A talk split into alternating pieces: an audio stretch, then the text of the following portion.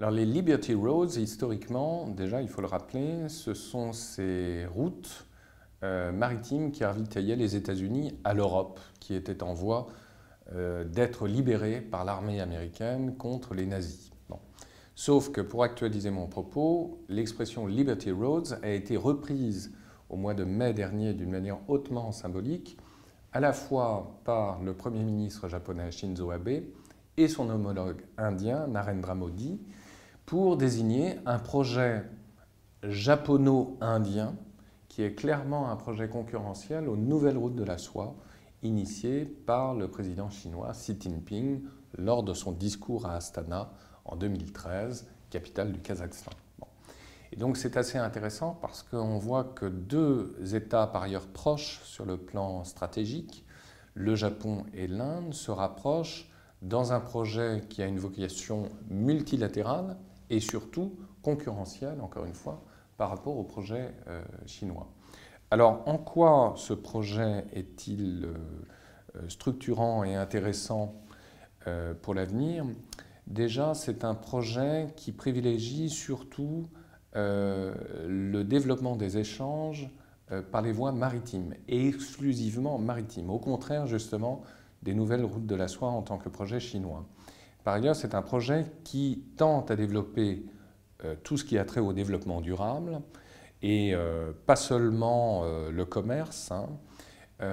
et c'est un projet qui a pour vocation de relier l'Afrique à l'Asie. Donc,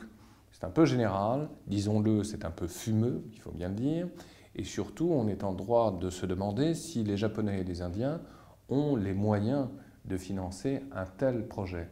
Car rappelons-le, le projet chinois est autrement plus ambitieux, bien sûr, dans sa nature et surtout dans sa capacité de financement, puisque c'est un projet de plus de 1000 milliards de dollars d'investissement dans des domaines euh, qui sont ceux des infrastructures,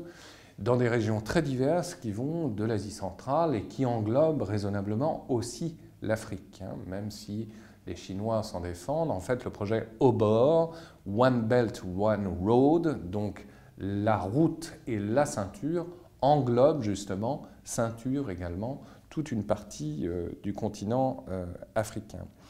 Euh, c'est une façon, en tout cas sur le plan de la rhétorique, et évidemment les relations internationales sont aussi mues par des projets, je dirais, symboliques et de rhétorique, c'est une façon clairement de se distinguer d'un projet chinois qui est considéré manifestement et par New Delhi et par Tokyo comme un projet hégémonique dont il faut justement euh, se distinguer et prendre, euh, par rapport auquel il faut prendre de la marge. Donc c'est assez intéressant parce que euh, l'on va voir dans les mois à venir aussi comment les capitales européennes, comment également les États-Unis vont se positionner par rapport à ce projet qui est un projet émanant de deux alliés de Washington et euh, qui est évidemment euh, tout aussi ambitieux, voire même utopiste, mais qui a le mérite euh,